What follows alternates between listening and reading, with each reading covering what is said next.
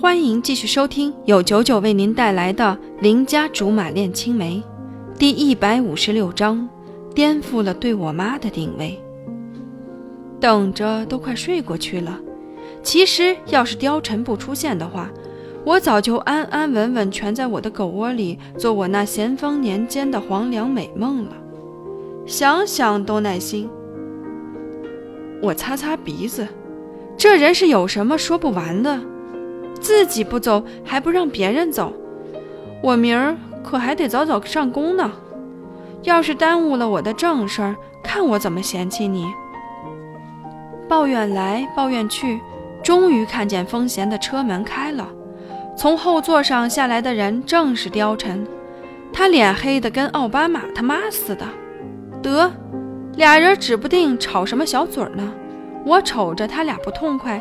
心里咋就那么痛快呢？呸！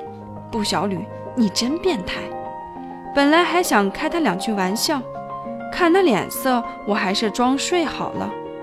几秒之后，他拉开车门坐了进来，灌进一阵冷风，冻得我瑟瑟缩缩。我仍旧闭着眼睛，谁都不搭理。貂蝉吩咐：“开车去我那儿。”别呀，眼瞅着就到家了。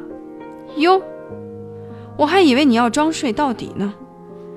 貂蝉果真精明，我使什么招一眼就能看穿。二十多年来，我研究战术的速度还赶不上他出破解版呢。此事真让我深深郁闷。我才不去你那里，免得又该惹人不高兴了。我指挥着孙尚香。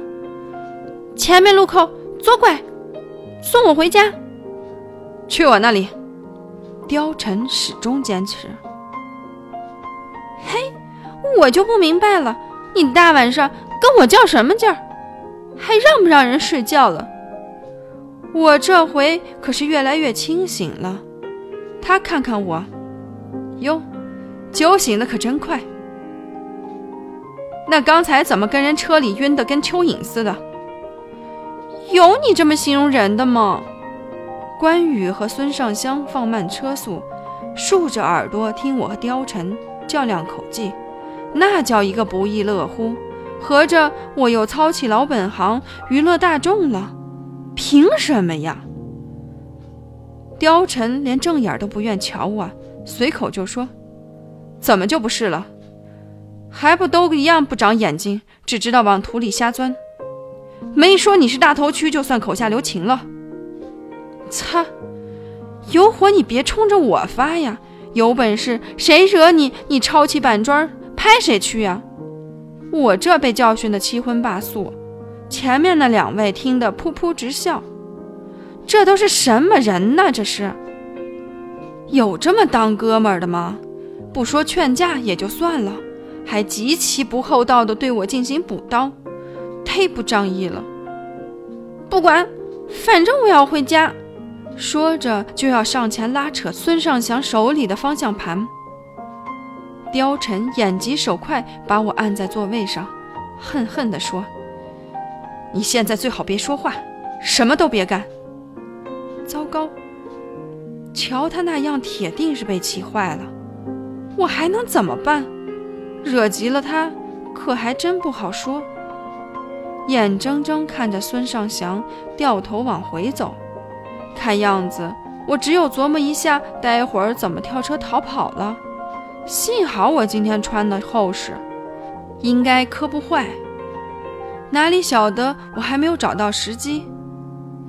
貂蝉已经给我妈打电话了，她装模作样的跟我妈说：“阿姨，那个我和小吕今晚跟朋友吃饭唱歌。”时间太晚了，干脆就让他在我那儿将就一晚上吧。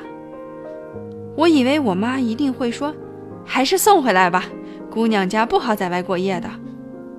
谁知道我妈完全颠覆了我对她贤妻良母的定位，欢天喜地的整了一句：“行行行，就是怕麻烦你，我这闺女睡觉不老实，踢到你了可别生气。”啪嗒。赶脚我的清誉就这么被我亲生的妈妈毁了。